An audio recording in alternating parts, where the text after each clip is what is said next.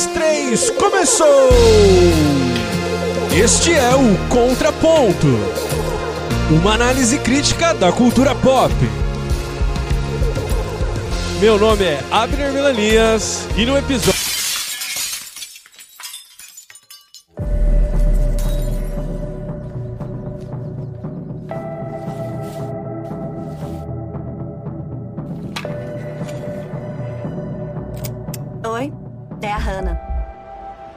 Hannah Baker. Caramba. Se acomode, porque agora eu vou te contar a história da minha vida. Especificamente, por que minha vida chegou ao fim. E se você estiver escutando esta fita, você foi um dos motivos.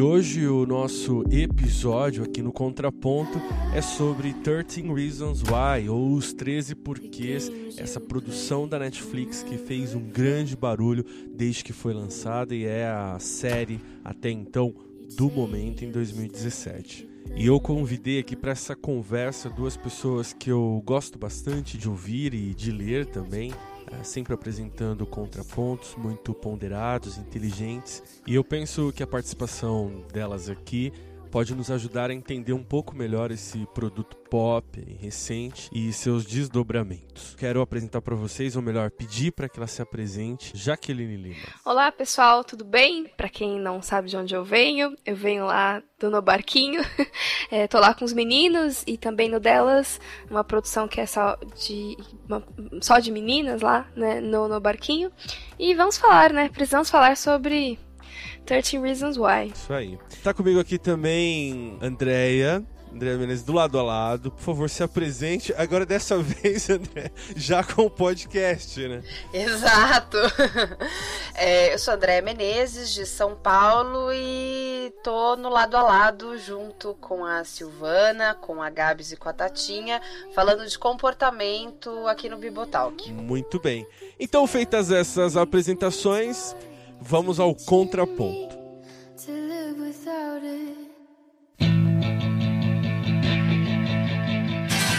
Bem, precisamos falar sobre 13 Reasons Why essa, essa gravação está sendo é, feita porque ah, ouvintes ali do Contraponto pediram para que a gente fizesse a pegada que a gente sempre faz aqui, de, de tentar né, analisar criticamente essa série. Aí soma-se a isso um post que a Jaque fez, né, de precisamos falar sobre e algumas conversas que eu tive ali nos grupos, né, do Biputal, que a Andrea completou é, é, a maratona, né, e, e tem algumas é, percepções sobre.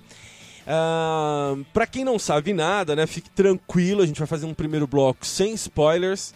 E depois a gente avisa quando vai ser aí um momento que ah, a gente vai eh, abordar algumas coisas em profundidade e claramente falar sobre os spoilers, né? Dar algumas antecipações eh, quanto à história. Então, se você for sensível a tudo isso, nem escute, complete lá a série ou não veja a série. Quer dizer, a gente não vai recomendar aqui eu te falar, olha, assista ou não assista, a gente vai tentar falar sobre e aí você toma a sua decisão.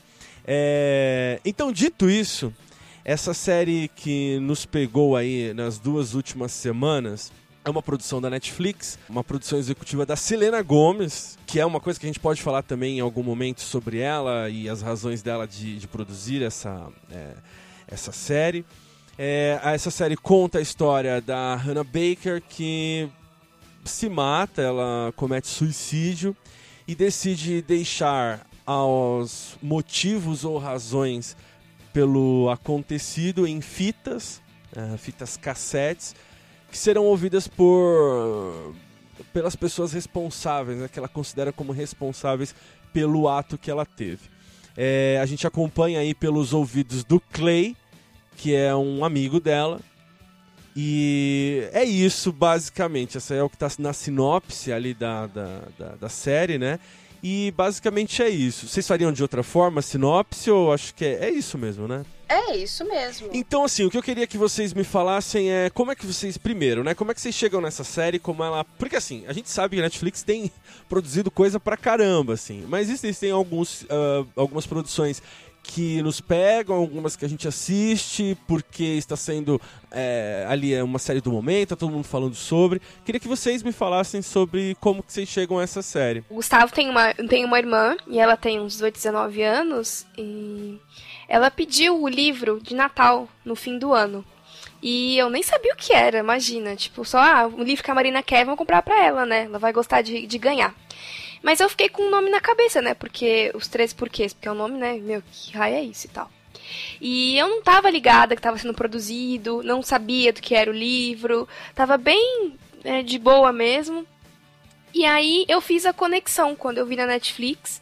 Eu fiz essa conexão, meu, deve ser do livro que a Marina, que a Marina tá lendo. E como a gente gosta de livros muito parecidos, né? A gente gosta de ler Young Adult e tudo mais. Falei: "Ah, deixa eu ver aqui o primeiro episódio". Isso era sábado à tarde. E eu tinha umas coisas para fazer nesse dia. Aí veio o primeiro episódio, virei pro Gustavo e falei: "Gustavo, nós temos um problema, que eu vou ter que ver essa série". E eu vou ter que ver ela logo. Eu preciso, eu preciso, né? Ela me pegou, é, ela me fisgou logo no primeiro episódio, porque eu tenho muito isso com, com séries, assim. Eu preciso ver um, um final quando, quando o assunto me interessa.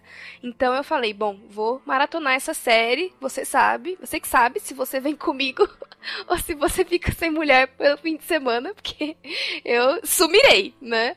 E aí ele, beleza, eu assisto com você.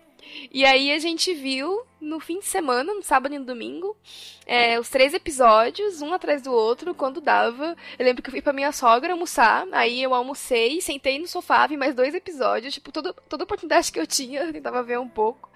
Porque, enfim, o assunto me, me pegou bastante e me fez pensar muita coisa. E foi assim que eu conheci. Foi meio que. Porque eu associei com o livro que a Marina pediu. E aí resolvi é, fazer essa maratona. Diferente da Jaque, eu não não conheci o livro, nunca tinha ouvido falar da série e não fiz essa associação quando ela apareceu para mim na Netflix, mas ela apareceu ali como uma sugestão, eu cliquei, assisti o primeiro episódio e logo já vi as pessoas comentando também da série. É, achei a série um pouco lenta, né? Uh, pulei pro último episódio na metade da série, aí voltei a assistir do ponto que tava e achei assim bem tensa, assim, bem carga dramática muito grande, né? É, vou falar de como eu eu cheguei a essa série não pelos motivos certos, se é que existem certos ou errados aqui, mas é que eu gosto muito, eu não acompanho, né? Tudo, mas eu gosto muito de, de ver o piloto de séries adolescentes. E passou pela minha cabeça, ou pelo menos da forma como foi vendida pelo marketing da Netflix, que era uma série de adolescente, assim, apesar de ter aquela temática, eu falei, bom, vamos ver. É, eu vi também recentemente o Riverdale, né? Ah, não acompanho, mas fui lá ver porque me interessa, é, assim, como é retratado os estereótipos e, e, e, como isso é mudado conforme o tempo. Então, assim, eu e minha esposa a gente viu One Tree Hill, The O.C., lá antigamente barrados no baile. Então, essas coisas vão meio que mudando, mas os estereótipos e a, e a estrutura segue a mesma. Só que eu, eu vi o primeiro episódio, até passei um áudio lá pro Clube do Contra e falei: olha, galera, eu assisti, eu achei interessante, mas eu não vou conseguir ver tudo é, por, por, causa de momento aqui, não, não vai dar pra. não vai rolar. Só que, sabe aquela coisa que você fala, mas é uma mentira, assim? E eu falei, eu vou ver mais um episódio, né? Vamos lá, vou ver o segundo tal. E aí fui para um terceiro. E aí, e aí foi ficando meio complicado, assim, porque é, o que me segurou na série não foi nem tanto o querer saber quem eram os motivos, ou a, a, a ali a, a, história do, do Clay com ela tal. Mas é que essa, essa é, esse ambiente em que é passada, em que se vive ali a, a, a, história, é muito próximo de mim, né? Eu sou professor, dou aula para ensino médio também, então meio que algumas coisas estão muito próximas de mim, né? E aí, enfim, você vê aquilo tudo, e aí eu comecei a ouvir lá já na, na, na escola, poxa, professor, você já viu? E uma coisa assim, uma angústia, alguém já começando a falar sobre.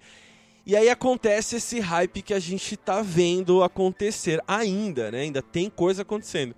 Mas me assustou um pouco, e aí foi onde a gente começou uma discussão lá no Clube do Contra, é uma coisa de recomendação ou não de uma série e também dela ser nociva a, a pessoas que estivessem aí passando por problemas é, de ordem mental ou que estivessem com depressão ou ansiedade, né?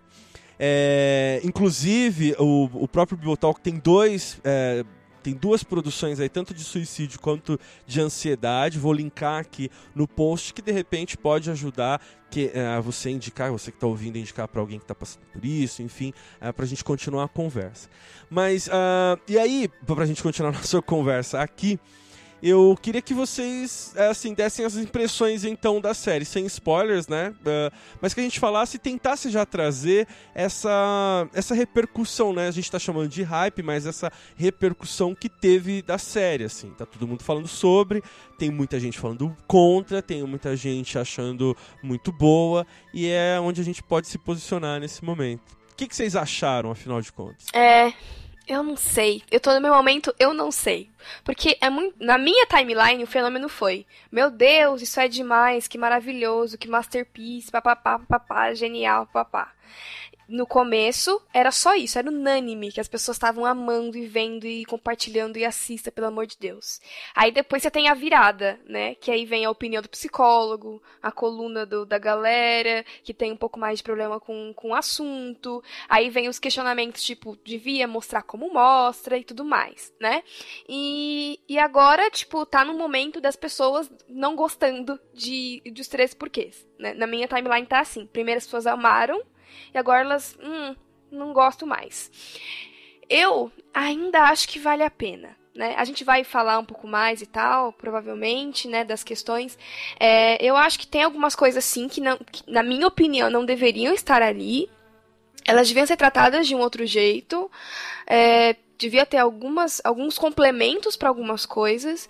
Mas assim, é, eu, eu posso parecer, não sei, mas eu acho que se não existisse alguma coisa como essa produção, ninguém ia estar tá falando disso, sabe? As pessoas que falam que, ah, tem outro jeito de falar de bullying e tal. Velho, eu acho que nem, nenhum outro jeito convencional, sabe? Tipo, campanha do governo, nada traria tanto impacto quanto uma série de um, de um conglomerado como a Netflix, sabe?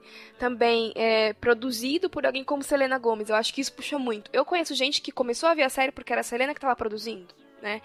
Então, não tem como comparar, entendeu? Não, eu acho que não tem como, né? Não há como a gente tratar de fosse tratar de um assunto ter tanto impacto, todo mundo, de toda a idade, de todo o background está falando disso, se não fosse uma, uma coisa tipo Netflix mesmo, sabe? Eu ainda acho que, que vale a pena, sabe?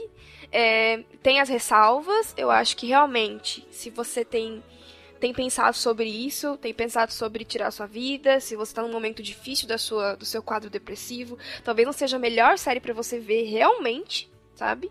É, eu acho que ela tem alguns problemas de, de, de construção, de como ela coloca as coisas que ela coloca, mas assim, eu acho que vale a pena ver, nem que seja para você olhar e falar, ó, tem esses problemas, mas alguma coisa dali você vai tirar, ela vai te fazer pensar de algum jeito. Eu acho que se você vê a série de coração aberto, você consegue ali é, dar uma pensada. Eu sei que pessoalmente a série mexeu muito comigo, né? Que eu, eu tanto é que eu, eu maratonei ela mesmo em um fim de semana. E eu lembro que no domingo que eu terminei, eu simplesmente acho que eu dormi umas duas horas. Eu não conseguia dormir. Sabe?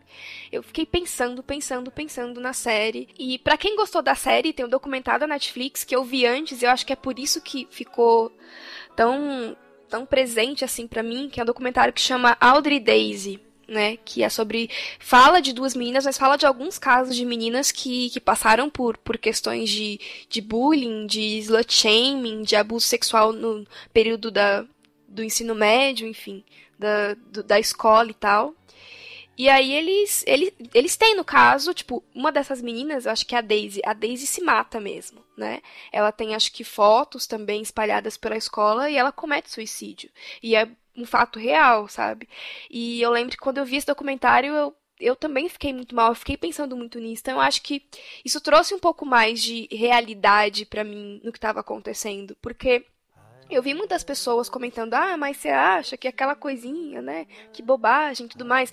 Claro que à medida que você vai assistindo, você vê que não, são, não é uma coisinha só. Existem coisas realmente impactantes ali. Mas, como eu. Assim, no primeiro episódio, se me dissessem que esse foi o único motivo pelo qual ela fez o que ela fez, eu acreditaria. Porque eu sei que isso existiu, né? Porque eu vi o documentário, então estava no meu imaginário. Não é uma coisa tão simples. Então, de qualquer maneira, a série teria me impactado bastante nesse sentido. Então eu fiquei. Eu fiquei bem mal. Eu acho que eu fiquei mal na segunda-feira. Eu lembro que no meu trabalho também, um menino, né, que trabalha comigo, Matheus, ele me contou que assistiu por causa da Selene e tal. E ele também estava muito mal. É, e a gente conversou bastante, tipo, que realmente o sentimento não é bom, né? Porque eu acho que. Você espera que, que vá ficar tudo bem, né? E não fica. e. Porque, né? Não, não, cê, por mais que, tipo, tá ali, o plot é esse, ela se matou e deixou 13 fitas, no nosso imaginário, cê, ah, mas não, né? Deve ser só ela fingindo e tal, daqui a pouco ela aparece aí. Mas não, né? É aquilo mesmo e tal. E, então, eu tô, eu posso dizer que eu tenho hoje, né? Quando eu vi, eu só pensava no, nos pontos que me fizeram realmente refletir e tudo mais. Depois que eu fui pensando sobre as coisas e conversando com mais gente, algumas coisas foram ficando mais claras para mim. Mas eu ainda acho que pra para quem não tem problemas, né? Para quem não tá enfrentando esse tipo de problema, para quem não é uma rana em potencial, eu digo que eu acho que 13 Reasons Why é mais pros, pros clays, pros motivos, do que pras ranas, né? Eu acho que vale a pena assistir. É, só completando já que tem na, na, própria Netflix um bastidores da, da série. Isso. E é, é interessante dar uma olhada. E a gente falou da Selena uhum. Gomes, é, é, interessante falar dela, e porque ela compra ali os direitos do, do, do livro e, e produz a série. Essa menina, ela cresceu aos olhos de todo mundo, né? Ela é uma cria ali da Disney, né? Do clube do Mickey e tal. E se tornou essa, essa atriz. Ela tem, ela tem várias frentes que ela trabalha, né? Ela compõe, ela dubla, ela dança, enfim, ela tem várias coisas.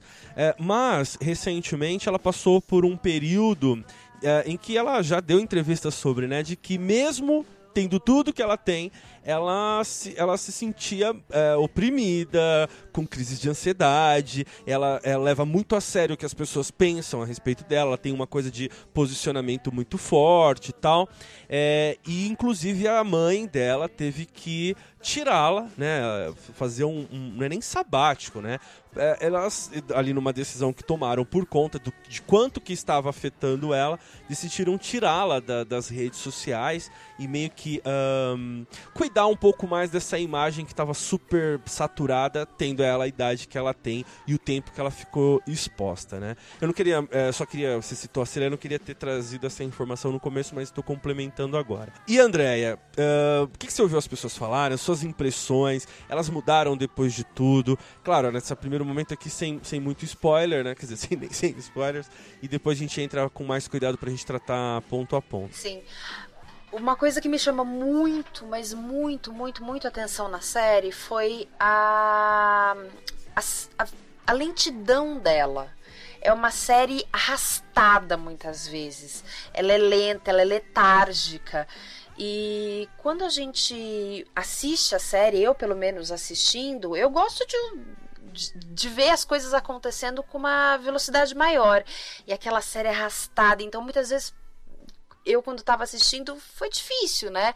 Ver a, a, a coisa parece que demorando para acontecer, a coisa não acontecia rápido. Mas algo que eu entendi foi que, não sei se se propositadamente ou não, mas isso mostra como era a vida da Hannah, né? Era uma vida letárgica, né? Assim, devagar, não era algo contemplativo de não, eu vou parar essa tarde, vou contemplar né, a minha vida, o que eu tenho aqui. Não, é algo pesado, arrastado. E como isso, para uma pessoa que sofre de algum transtorno mental, como muitas vezes a vida pode ser assim. Né?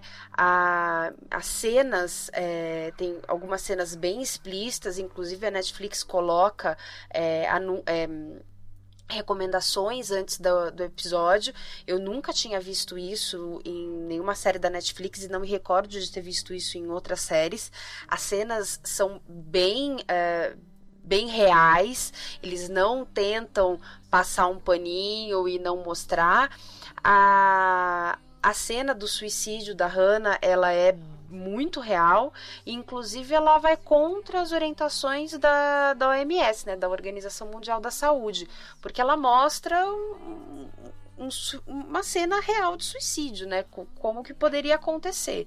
Então, muitas pessoas têm falado que, ah, quem sabe isso possa ter influenciado pessoas, possa dar ideias para pessoas, mas como a Jaque falou, assim, quem está passando por um momento, né, que não tá tão bacana, ou que já passou por esse momento no passado e quem sabe essas informações possam gerar gatilhos em você, é, a gente não recomenda que assista. Mas uma, duas coisas que eu ouvi é, em críticas, o pessoal comentando bastante, foi da fotografia, e realmente a fotografia da, da série é muito bonita. Quando é, você vê os flashbacks, né? Quando a gente está vendo quando a Hannah ainda está viva, as cores são quentes, né? Você tem uma, uma sensação até de aconchego, né? E quando já são cenas de depois que ela morre, né? A cena, a fotografia é toda toda mais azulada, com cores mais frias. Então, como se a realidade fosse mais dura, né? Depois de tudo isso que aconteceu. E outro fato interessante é que as fi que a Hannah, ela não grava um áudio de WhatsApp e manda cria um grupo e manda áudio para todo mundo do grupo, né? Num tipo, eu vou expor ela, né? Vou expor o que os meus coleguinhas fizeram comigo. Não, ela grava 13 fitas, né? E por que, que será que ela grava 13 fitas numa, numa, num tempo onde mandar áudio pro para alguém é tão fácil. Quem sabe porque ela não queria que isso vazasse para as redes e fosse compartilhado ou, enfim, alguma coisa do tipo acontecesse. Quem sabe ela gravou para a pessoa ter que, meu, o que, que é isso? Ter que pegar uma, um aparelho, colocar. Às vezes essa, essa pessoa nem teve contato com, com fita cassete na vida, sempre foi com CD e, digi, e mídia digital. E aí o cara vai ter que pegar uma mídia analógica, ouvir, ficar com a fita, carregar. Quem sabe tudo isso também ela fez para tipo sei lá, ou, se, ou isso não se espalhar tão rapidamente, ou para a pessoa ter uma interação maior com aquela mídia que ela estava gravando, né, com as informações que ela estava passando. Eu tive, como eu falei, assim, sentimentos misturados em relação a isso, porque diferente aí, eu não fiz a maratona do jeito convencional que geralmente eu faço, sei lá, um House of Cards, né, ou outra, o próprio Stranger Things, de, de simplesmente botar lá e vai embora. É, porque, é porque assim, eu, eu achei é, pesada realmente a temática, é, é a coisa que você tem que ficar pensando. É, como eu disse para vocês, eu estou muito próximo desse público, então algumas coisas você já tem ali de, de ter ouvido coisas, de saber que uh, depressão, ansiedade. E, e, e, eu digo isso, gente, porque assim, eu, eu trabalho com a parte escrita dessas pessoas, e aí geralmente a gente não, foi, não foram raras as vezes que eu já peguei uma redação e levei uh, ah, para psicóloga da escola, assim, dá uma lida, vê se a gente tem, uh, sei lá, alguma coisa aqui para a gente conversar, porque tem isso também. Então foi alguma coisa que eu demorei ali para é, para ver por conta disso. E aí depois eu comecei a perceber, uh, o primeiro aí artigo que eu li foi de um, de um crítico que eu gosto demais, já falei aqui no Contraponto, que é o Pablo Vilaça. E ele uh, faz a crítica, obviamente, ao, ao, ao, produto, mas não deixa de se posicionar quanto ao fato de que uh, ele não acha adequado né? E, inclusive ele fala isso, ele, ele, trabalha com isso há muitas décadas já. E ele fala: nunca fui de não recomendar algo, mesmo que seja muito ruim. Eu sempre deixo na mão do espectador, mas dessa vez eu preciso dizer para ir com calma, porque existem pessoas sugestionáveis, pessoas que estão exatamente nesse momento da situação é, dela e que pode usar.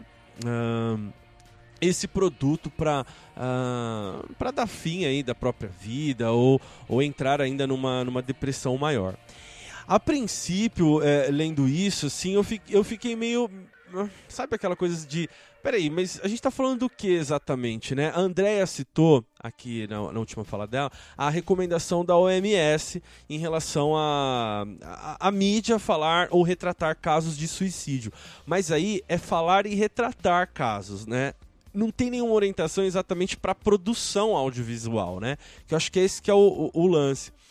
teve muita gente, inclusive na, na, na crítica do Pablo, dizendo que uh, o 13 Reasons Why romantiza o ato do suicídio eu não vi isso acontecer, assim. Eu não sei se vocês tiveram essa percepção. Romantizar o suicídio é algo muito pesado para se rotular uma série como essa, né? Que leva 13 episódios para você entender uh, desenvolvimento de personagens e tudo mais, assim. É, a outra coisa que eles dizem é que uh, deveria ser evitado retratar o suicídio como uma resposta aceitável às dificuldades. Cara, não foi exatamente isso que a série se propõe a fazer, né? Nem pelo texto, nem pela fotografia, nem pela montagem, nem pela direção, né? Não é exatamente isso que está sendo dito ali. E, e eu percebo que tem muita gente falando sobre a série sem ter visto a série. Eu fico com um sentimento meio ruim porque, de novo, aquela história da gente dizer o que as pessoas devem ou não ver, entendeu? Eu sei que é um caso extremo, eu sei que a gente está trabalhando uh, com adolescentes, mas eu não recomendo essa série para todos os públicos. Né? Inclusive, ela tem uma, uma, uma faixa indicativa de, de idade para assisti-la, não à toa, né? E ainda acima disso, como a própria André falou, existem episódios que são gráficos, né? E, e aí a própria Netflix recomenda-se recomenda uh, cuidado ao exibi-los, né? Ou com quem a quem você está ali exibindo. Então eu, eu, tenho esse hoje, esse dilema, assim. Porque, por um lado, eu entendo tudo que estão dizendo, porque existem muitas pessoas próximas a mim com, com problemas de ansiedade e depressão. É, não tem nenhum caso muito próximo de mim que, tenha, que esteja à beira de cometer suicídio ou já tenha tentado. Mas mesmo que seja o caso, é óbvio que eu não vou indicar essa, é, essa série para essa pessoa assistir. Essa série ela não é educativa, né? Ela é uma campanha educativa contra. Não é esse o ponto. Mas assim, é, eu vejo que é um produto que tem começo, tem meio, tem fim, tem uma mensagem. E, sinceramente, aí eu tô dando minha cara a tapa aqui, depois vocês conversem comigo nos comentários. Eu não entendo é, dessa maneira como estão vendo isso de uma nocividade. Meu Deus, é nocivo, não vamos deixar os jovens ver. Não, cara, vamos conversar sobre isso. Pelo amor de Deus, assim. Vamos conversar. Se esse é o motivo. Porque eu fico, é, assim. As pessoas acham que simplesmente falar para não assistir, elas não vão assistir. Não, isso não vai acontecer, né? Os pais. Uh eu não sou pai, então assim, eu vou dizer generalizadamente, né? São poucos os pais que eu conheço que bloqueiam o conteúdo que o filho acessa na internet e também na Netflix poucos, gente, assim, poucos. E eu tô falando porque eu, eu atendo pais, assim, eu atendo pais, eu tenho. Eu tenho é... Só pra você entender o que, que eu tô querendo dizer. Chegar numa segunda-feira, André, e saber que o cara assistiu, o menino ali do oitavo ano, assistiu coisas que não são recomendadas para a idade dele, já é um pé no, no, no freio, assim. Ou que ele tenha, ele seja inscrito em canais de YouTube em que a linguagem e uh, os motivos e assuntos não sejam adequados para a idade dele. Então eu tô falando assim, tô generalizando, obviamente, é, mas aí é muito próximo do que eu tenho de, de público que eu trabalho, entendeu? não são poucos. Eu, eu acho que eu também concordo com você, Abner. Eu pela minha timeline, que tem muitos adolescentes e é, gente mais nova mesmo, todo mundo vendo tudo, né? Realmente não. Eu não sinto que exista um filtro muito grande, não. A galera vê mesmo. Eu não sei se, tipo, talvez, em casa, na, no que vai ver na TV, ou em como vai se vestir, mas eu acho que o computador, o, o celular do adolescente ainda é uma coisa muito dele. É um território que o pai não toca. No máximo é, enquanto você come, você não vê. Ou agora você não vê. Faz a lição primeiro e depois te dou. Mas o que você tá fazendo aí? É, eu, eu, mesmo me assustei, gente. Recentemente, é, eu dei play no Rick and Morty, que é um desenho animado, que tá no catálogo da Netflix. E eu falei, vou assistir esse desenho animado. Cara, assim, assustador, porque, tipo, eu, eu, eu, eu, tenho ali uma flexibilidade, né? Tipo, eu entendo. Que... Mas, cara, eu achei agressivo. E aí eu fico pensando que o menino que tá com o controle na mão, mano, imagina que ele vai ver, ah, isso aqui não é pra minha idade, não vou dar o play. Cara, não! ele vai dar o play se interessar. E isso é, eu sei lá, é mais perigoso. Por isso que eu tô, eu falei tudo isso para dizer assim que, cara, se estiverem falando sobre isso ou sobre essa série, ou sobre o caso da baleia azul lá, conversem, não deixem de conversar. É, é, isso que me parece muito mais nocivo do que você proibir, assim, é, sei lá, é, desculpem desabafo aqui, mas é que eu vejo muita gente querendo proibir os outros de verem coisas, tipo, ah, não veja cabana, não veja, cara, para com isso, cara, tipo, deixa as pessoas tomarem as suas próprias decisões, entendeu? Sei lá, mas é, eu tô sendo um pouco mais chato aqui nessa parte. É, como, como é o normal, né? Eu acho que a questão aí, Abner, é a questão do domínio próprio. Quando alguém recomenda não assista, é porque existem pessoas que não têm domínio próprio, as pessoas que não sabem, né? Às vezes são pessoas que passam por problemas ou já passaram por problemas relacionados à saúde mental e falam: "Não, tudo bem, eu vou assistir, eu tô forte agora". E às vezes isso pode ser um gatilho para a pessoa acabar tendo uma crise de depressão, de ansiedade, relembrando coisas que ela já viveu, né? Então, como as pessoas não têm muito esse domínio próprio, eu acho que essa sugestão de não veja ou pense antes de ver vai nesse sentido de, sabe, pensa antes, né? Pelo menos tentar colocar um, um uma barreira ali, pelo menos para a pessoa pensar um pouco. Eu consultei uma amiga minha que atende adolescentes jovens, enfim.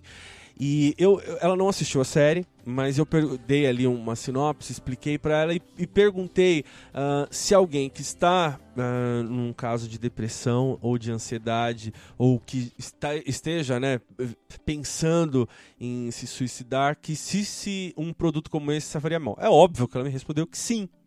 Só que em contrapartida ela disse que o fato de, que, de estarem falando muito sobre desperta um interesse ainda maior. Que o mais recomendado, se você conhece alguém que está nesses casos, é, passando por casos de ansiedade depressão, é que você converse sobre e encaminhe a uma especialista, né? Alguém que cuide desse caso. É uma questão médica mesmo, né? E ainda assim, uh, se a pessoa nem desenvolveu ainda, ou, é que assim, fica muito difícil porque nós não somos médicos, né? Nós não somos, não tem como, não tem como fazermos um diagnóstico sobre, né?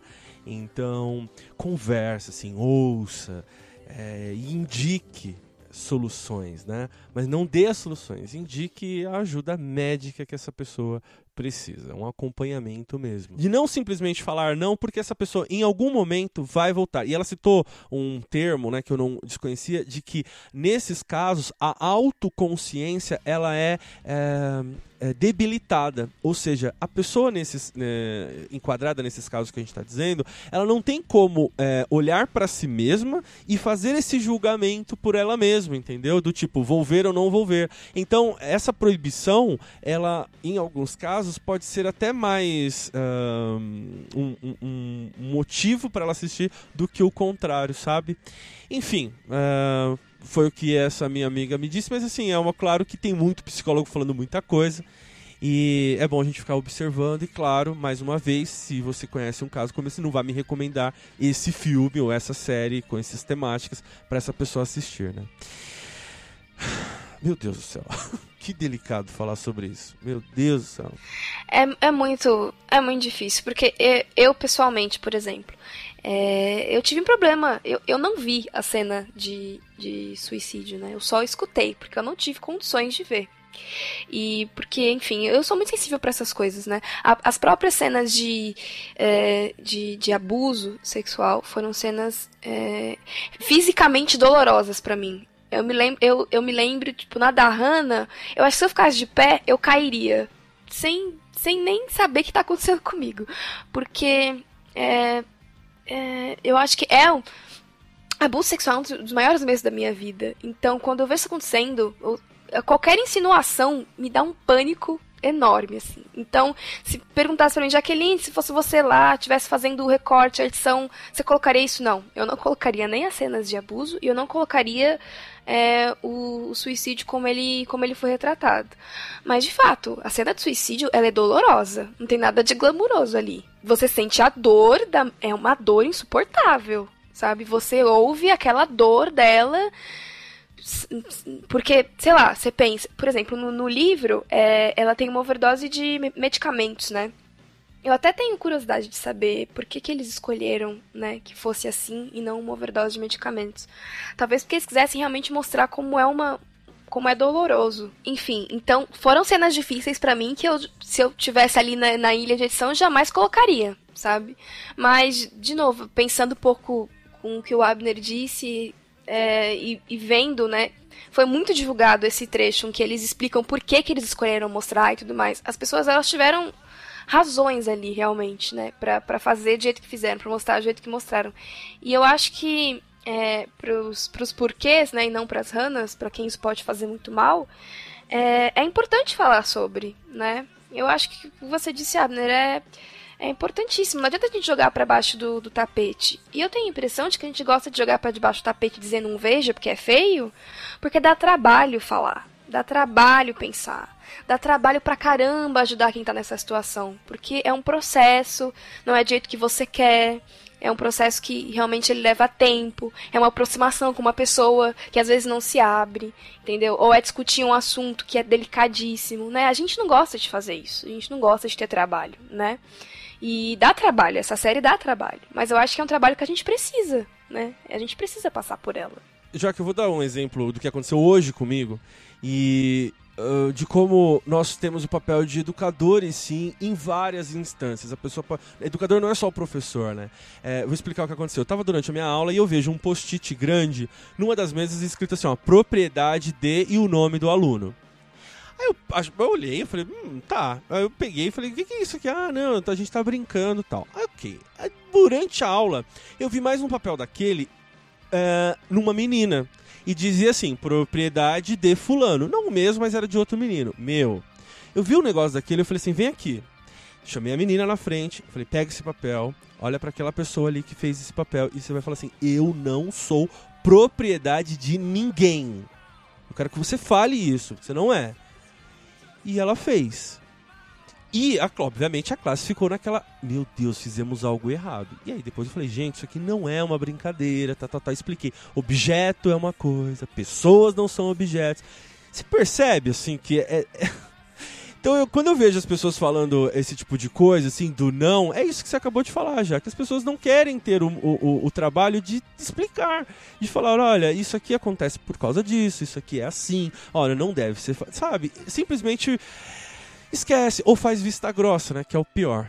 É, eu só queria citar mais uma coisa, eu quero trazer a André de novo aqui, antes da gente ir pro bloco lá com spoilers, que é o outro ponto que eu esqueci de falar aqui na nossa conversa, que é o que fez a gente conversar também sobre isso, é que o número de chamadas do Centro de Valorização da Vida aumentou exponencialmente por conta ali da série né? Muita gente ligando, muita gente buscando ajuda, muita gente buscando orientação. E aí alguns viram isso como um desserviço. Olha, enquanto, enquanto essas linhas puder, eh, est estariam sendo ocupadas por gente que estaria realmente com problemas, elas estão sendo ocupadas por pessoas que viram uma série estão preocupadas. Gente, mas não é para isso que serve você pensa, André, dessas repercussões? Eu estou trazendo o caso do CVV, mas a gente viu outras coisas ainda explodindo na nossa timeline, né? Eu acho maravilhoso que o CVV tenha aumentado exponencialmente o número de ligações. Eu acho de verdade maravilhoso. É? Porque muitas vezes, quando uma pessoa está passando por alguma dificuldade, né? É, ou depressão, ansiedade, bipolaridade, bullying na escola, né? Você não sabe como reagir, você se sente sozinho, você se sente sem ninguém para conversar. É, todos, como você falou, né, Abner, a pessoa fica com a consciência debilitada, né, com o domínio próprio meio meio confuso e às vezes você só quer alguém para conversar. Então, muito melhor do que achar alguém para conversar na sua timeline que você às vezes nem conhece, que você adicionou por causa de um grupo do Facebook, Exatamente. que gosta da mesma banda que você. Eu acho muito melhor você ligar pro CVV, que lá tem pessoas treinadas, capacitadas para te para te ouvir e para te orientar, caso você esteja passando por alguma situação. Então, assim, é, eu ouvi que muitas pessoas que ligam para o CVV estão ligando e falando: olha, eu assisti a série, eu me identifiquei com algumas coisas, é, estou passando por situações parecidas e eu acho muito bom, eu acho realmente maravilhoso. E assim. É, o CVV não tem só é, o atendimento pelo telefone, ele tem atendimento por Skype, ele tem atendimento por chat. É só você entrar em cvv.org.br que você tem assim todos os locais e se a pessoa tá, tá querendo, tá precisando conversar com alguém, que às vezes ela só precisa de alguém que ouça ela. E às vezes a gente não tá treinado, não tá capacitado para ajudar essa pessoa.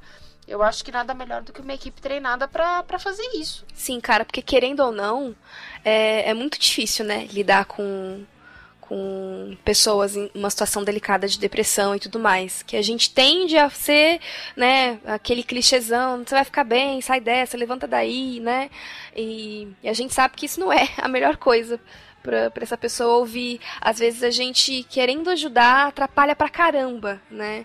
Então, inclusive, é, se você é, tem alguém assim perto de você, sabe? Procure, procure é, se informar, sabe? Sobre como ajudar, né? Às vezes a gente acha que é simples, não, é só eu ir lá e levar ela para algum lugar e, e não, cara, o, negócio, o buraco é muito mais embaixo, né? É um negócio muito mais profundo do que a gente pode imaginar e eu acho que a gente não tá realmente capacitado para lidar com isso. Então, é bom que essas pessoas procurem outras pessoas que estão capacitadas, né? Que, que sabem como ajudar. Porque muitas vezes o, o amigo, o colega não vai saber ajudar. Porque uma coisa que eu entendi, é, até conversando com um amigo meu sobre essas questões todas, é que, né, é, a, a gente não tem como medir a dor do outro. O problema é que a gente olha para o outro com a nossa régua, né? Então, ah, mas foi só um bilhetinho, ah, mas foi só uma foto né? E é, é, a, é sua régua. Para você uma foto é tudo bem, mas para aquela pessoa não é, sabe? E tipo, não adianta. Enquanto a gente tentar medir as coisas com a nossa própria régua, do que a gente acha tolerável ou não, a gente não vai ter empatia por ninguém, sabe?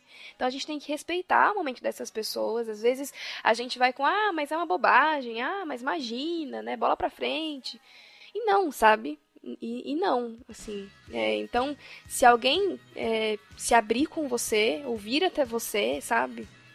Além de, enfim, pedir a sabedoria de Deus e tal, para que você procure ser uma boa pessoa para aquela pessoa, procure realmente conteúdo mesmo qualificado, né? O BuzzFeed falando assim, tipo, eles têm uns, uns uns quiz X, mas eles têm uma área de saúde mental, inclusive você fala inglês, ela é até mais completa, em que eles falam muito sobre isso sobre como você lidar com alguém que está numa crise de ansiedade, como você lidar com alguém que está num momento de depressão, o que dizer, o que não dizer, o que fazer, o que não fazer. E, inclusive, me ajuda bastante a lidar com alguns amigos que eu tenho que eu sei que passa por momentos como esse. E eu deixei de fazer um monte de coisa que eu achei que era super certo, super ok, é, assim, sabe? Se informando. Porque a gente entra naquilo de novo, dá trabalho, dá trabalho, sabe? Mas se a gente não fizer, né, ninguém vai fazer. Jaque, o que que você leu que você achava que era certo fazer e você viu que não era? Eu acho que principalmente isso de ficar animando a pessoa, sabe? De ficar falando que não, vai ficar tudo bem, bola pra frente, vamos lá, imagina, isso é só um, uma coisinha aí, vai passar e tal. Porque você meio que diminuir a dor daquela pessoa, né? Eu acho que quando aquela pessoa se abre com você e você diz, eu entendo a sua dor, vem aqui, né? Que eu sei que tá doendo e eu, e eu sei que eu dizer tudo bem não vai resolver a sua dor, mas eu tô aqui com você, passando por ela, você pode contar comigo. Eu senti uma diferença bem grande, né? Porque eu sinto até que o bola pra frente, vai ficar tudo bem, é meio que a gente se isentando um pouco, sabe? É, não, fica bem aí, amanhã melhor e tal. Dorme aí que vai ficar tudo certo, né? E não, sabe? É um processo mesmo. E eu acho que é reconhecer que quando o outro fala para você que ele não tá bem, ele não tá bem. Não tenta minimizar quando ele diz que não tá bem. Né? Quando ele tá com problema, quando as coisas não estão ideais para ele, quando aconteceu alguma coisa que para você parece ridícula, mas que desencadeou nele uma questão ali, sabe?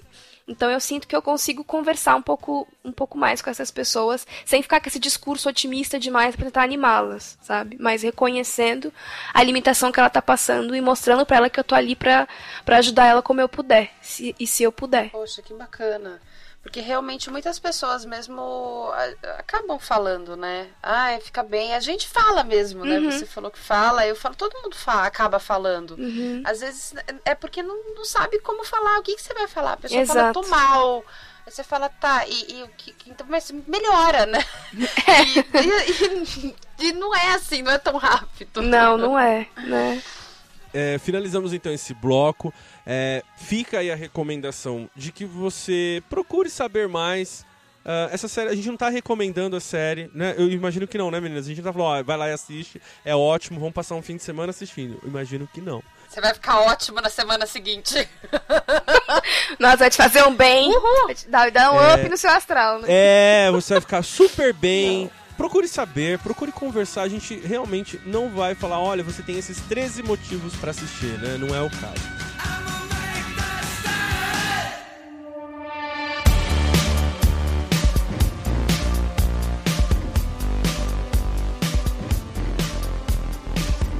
A primeira coisa que eu, que eu quero colocar aqui na, na- na mesa e dizer assim que eu chamei vocês, meninas, por um motivo, assim, que é aquela par, as partes que a Jaque já comentou do- dos abusos em relação à mulher me ofendem demais, assim, mas eu queria que vocês me falassem como é que isso bate em vocês, e eu não tô falando só de eh, 13 Reasons Why, eu tô falando todas as vezes que isso acontece e da forma como aconteceu e por que é retratado, se deve ainda ser retratado esse tipo de coisa. Queria que vocês dessem da perspectiva de vocês, entendem? Como que isso bate em mim, como essa questão dos abusos? Bom, é, não tô recomendando isso para os ouvintes, mas para quem já entrou em sites pornô, a gente sabe que existem categorias que são.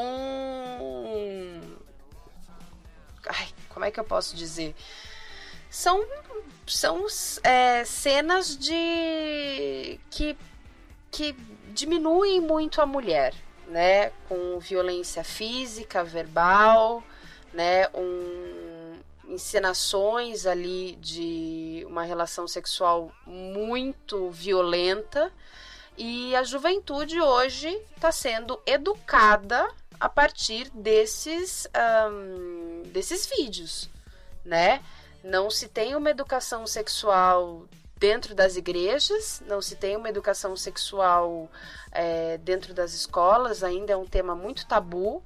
E os jovens, nessa ânsia de buscar informações, acabam, às vezes, estão buscando informações sobre sexo para tentar se, se saber, como, enfim, alguma coisa pela internet, acabam sendo direcionados para sites pornográficos e lá se deparam com uma infinidade de vídeos que não mostram uma relação que, é, sem querer ser ser puritana, mas não mostram uma, não mostram uma relação é, saudável, regular, sonhada por Deus. Né? Porque eu creio que o sexo sonhado por Deus não inclui violência, não inclui você diminuir o, o seu parceiro, não inclui qualquer tipo de sadomasoquismo, não inclui qualquer tipo de coisa que diminua o outro, né? É uma eu creio que não sou casada, mas eu creio que o sexo sonhado por Deus, ele reflete uh, algo muito precioso que Deus criou para nós que somos seus filhos, né? Somos su suas criaturas. E e assim, vocês que são casados, eu acho que podem até dizer melhor sobre isso, mas é, o que as cenas me chocaram no, no na, na série realmente são cenas pesadas.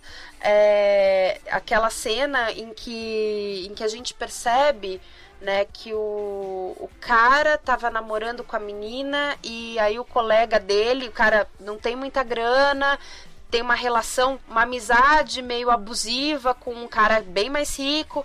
Aí esse cara vem falar: ah, tudo que você tem é meu também, como tudo que eu tenho é seu, então a sua namorada tá bêbada no quarto dela e eu vou lá abusar dela.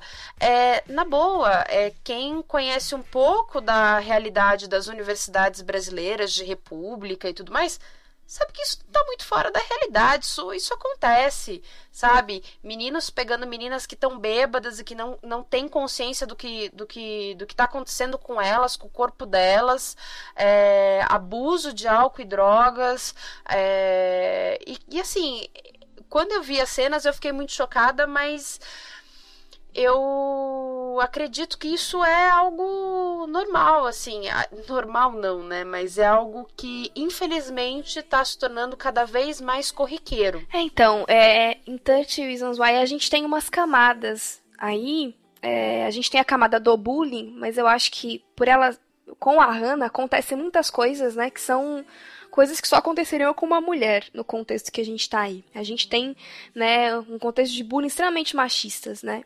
Então você tem a questão de um cara é, tirar fotos da menina sem consentimento dela, outro cara vai lá e, e divulga isso é, como se fosse um troféu.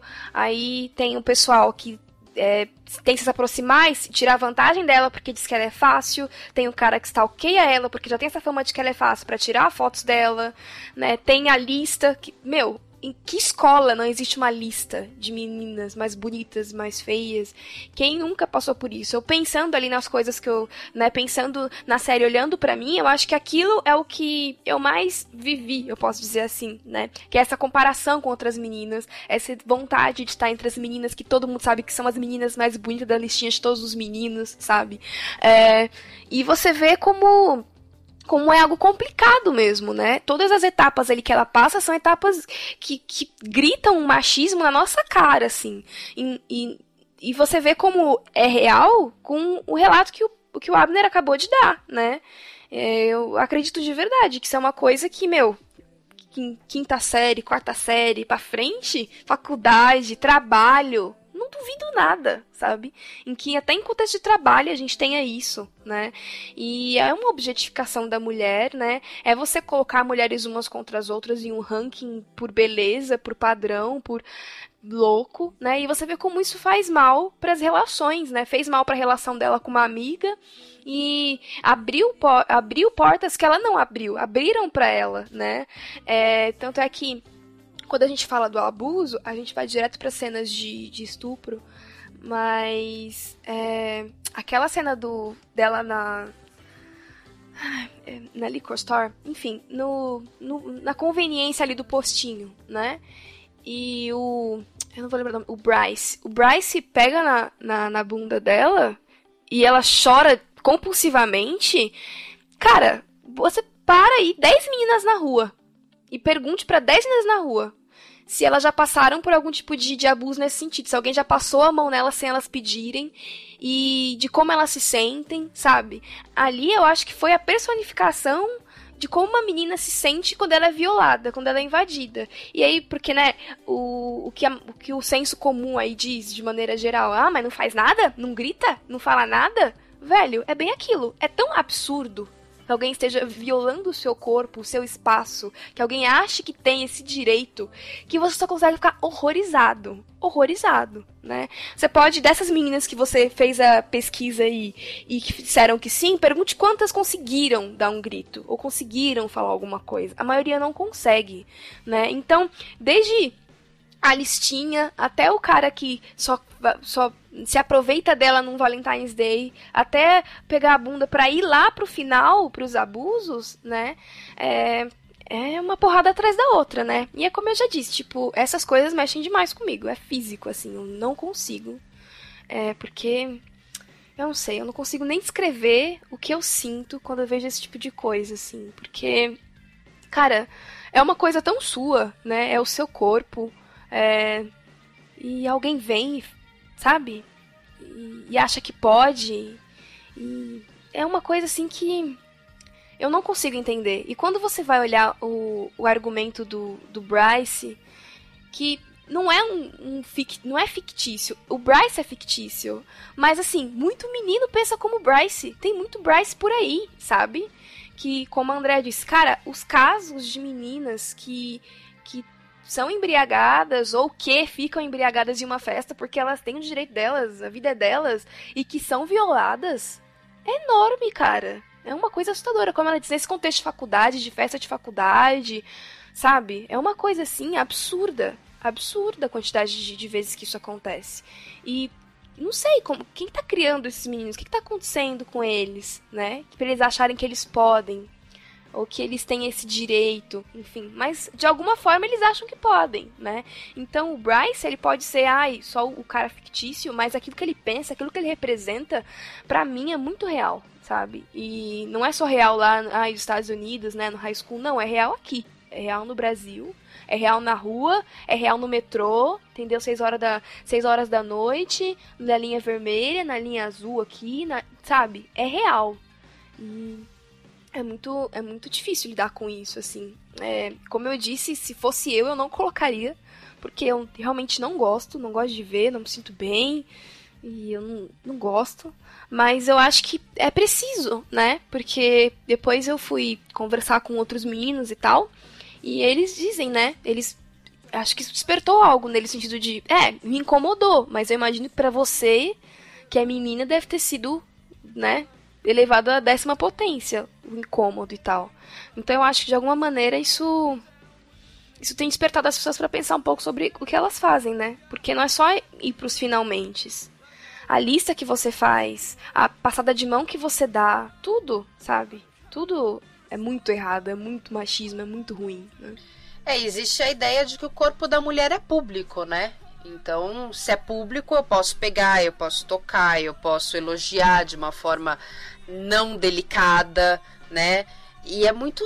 É, é, essa linha é muito tênue, mas foi um elogio. Hum, depende. Você tem intimidade com essa pessoa para fazer um elogio? Você não conhece essa pessoa, tá andando na rua, viu uma menina bonita, você vai chegar e falar, hum, linda. Você não conhece, você não tem essa intimidade. Você sabe se ela quer isso? Então, assim, é... aí fica a pergunta: quem nunca, né? Quem, que mulher nunca ouviu isso?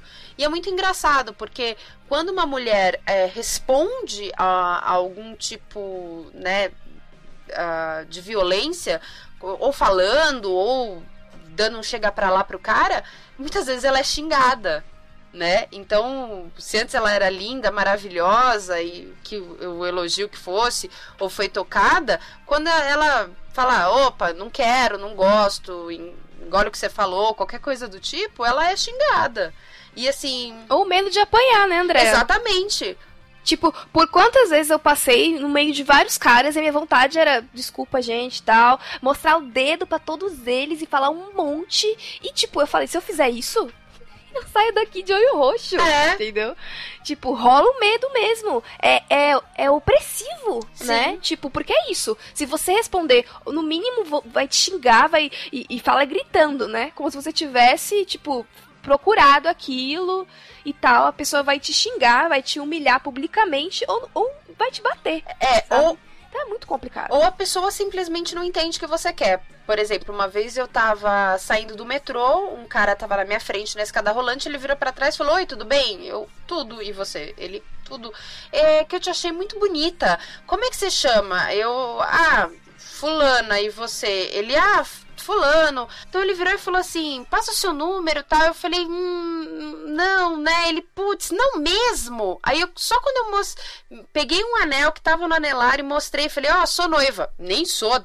Falei assim, só pra me livrar do cara, que ele. Que ele falou: Ah, então tá, tudo bem. Eu entrei na padaria que era do lado, fiquei lá uns 20 minutos fazendo uma hora, peguei um Uber e fui para casa. Eu podia fazer o caminho a pé, mas eu fiquei com medo do cara estar tá escondido e poder me seguir de alguma forma. Eu queria voltar um pouco pra série, só pra gente já encaminhar aí pro final, sobre alguns pontos, e aí vocês vão me corrigindo, me, me esclarecendo também sobre alguns pontos, assim. É, me parece que. Eu, eu vi a Andrea falando no começo, eu vou discordar gentilmente dela aqui em relação à lentidão é, que ela verifica. Isso eu tenho ouvido muito, mas de muitas produções recentes. E muito assim, ah, mas podia ter sido feito em 40 minutos. Ah, isso aí a gente resolvia em 8 episódios. Pra que 13? O que eu fico meio assim. É, é...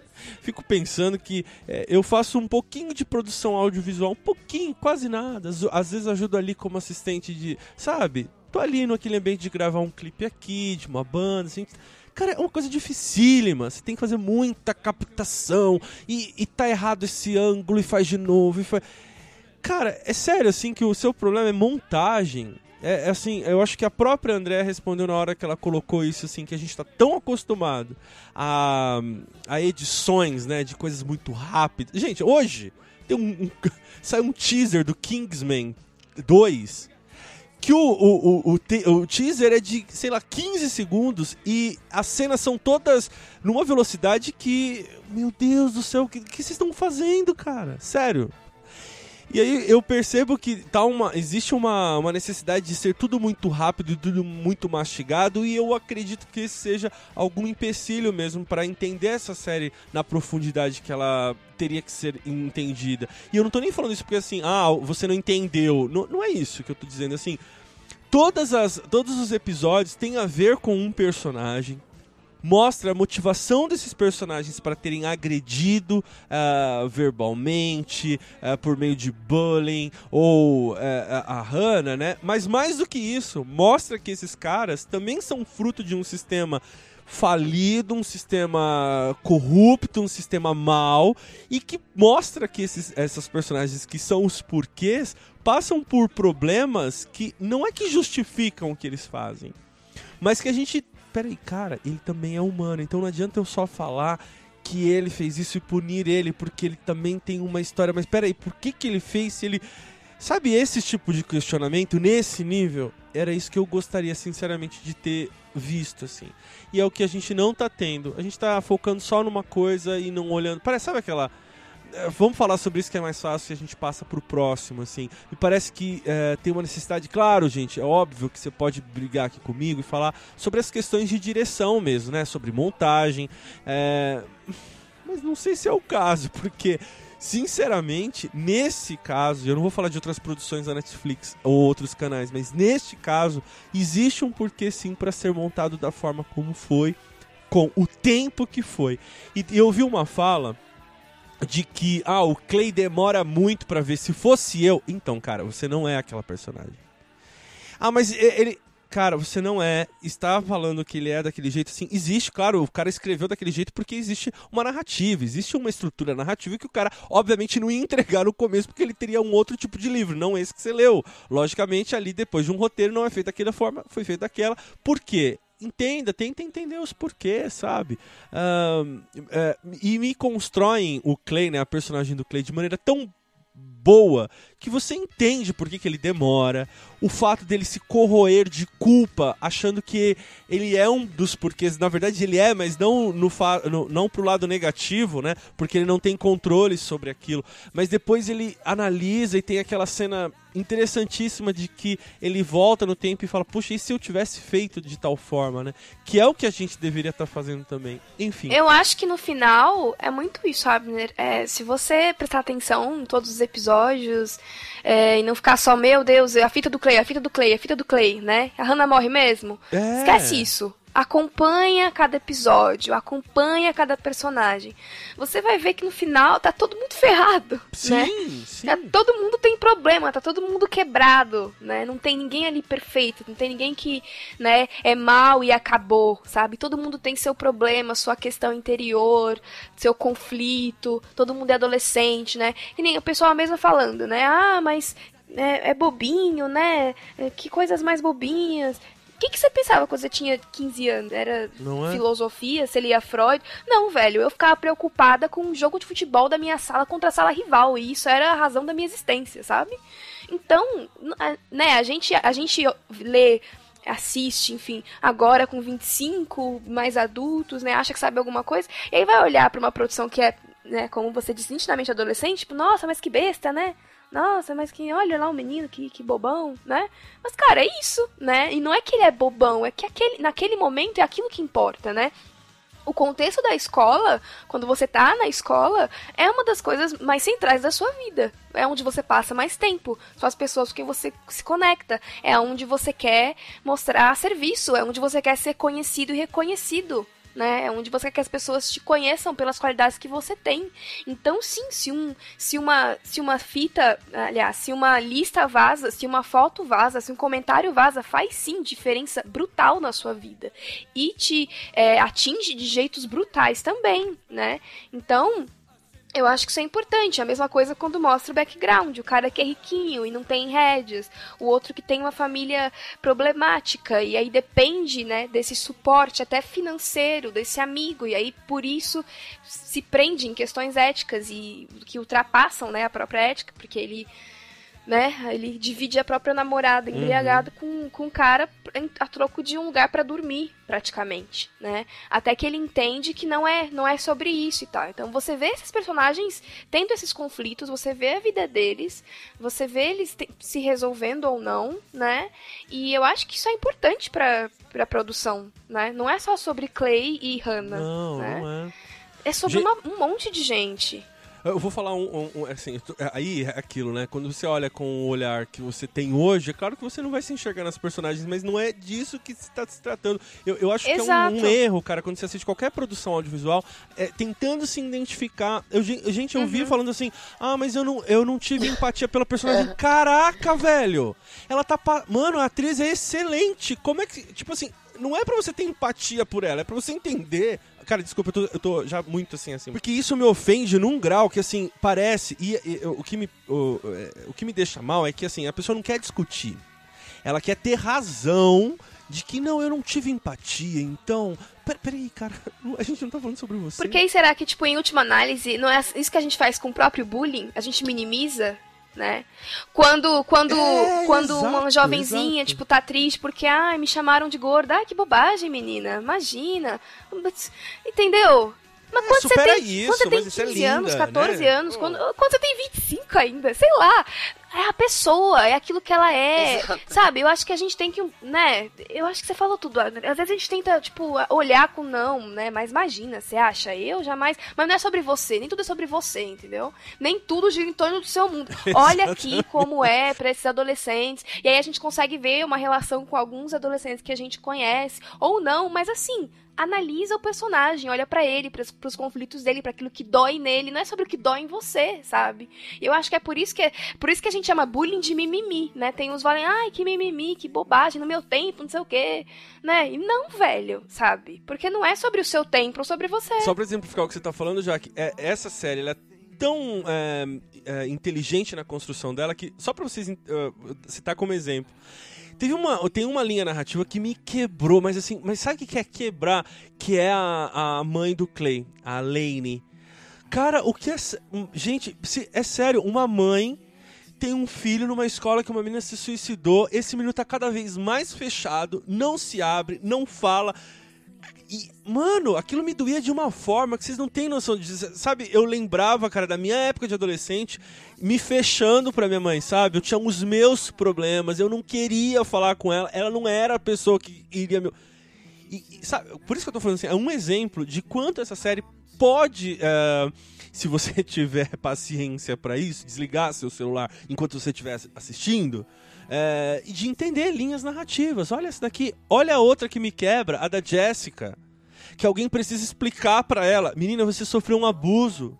Olha, você não lembra porque você estava desmaiada de bêbada, mas você sofreu. Alguém precisa verbalizar pra ela e, sabe? Ouvindo vocês falando aqui, tava pensando, gente, é, a atriz que fez a Hannah, meu, ela é maravilhosa. Ela Sim. passa, através das- da, da interpretação dela, a realidade de uma pessoa que tá passando por um processo de depressão. Todas as 13 fitas, eu acho que. Eu, eu falei que a série foi arrastada, pra mim foi difícil Sim, mesmo claro. assistir, mas eu concordo com você, Abner. Ela precisou ser assim, porque pra- na minha leitura, é, isso é mais um elemento da, da narrativa para você ver como é uma pessoa com depressão. E assim, a gente não precisa ir muito longe, tá? Já temos mais de 25 anos, já não somos adolescentes, mas cara, vai que alguém tira uma foto da gente numa situação um pouco mais vexatória, né? Não sei o, o que seria. Cada um tem o, o- o seu ponto fraco e começa a distribuir isso num grupo de amigos em comum, te zoando. Como que você ia se sentir?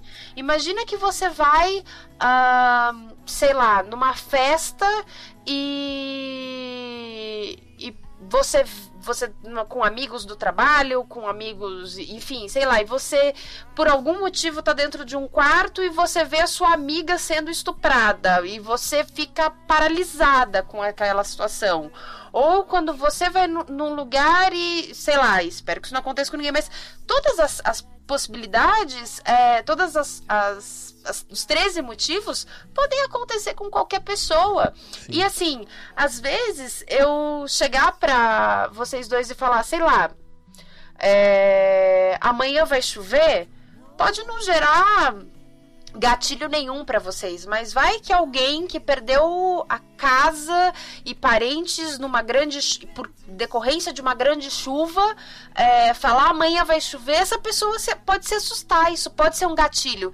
Então coisas que são muito bobas e tipo, ai, isso não tem nada a ver, né? É, que muita gente pensa realmente para muita gente pode não ter nada a ver, mas para algumas pessoas isso pode ser um gatilho.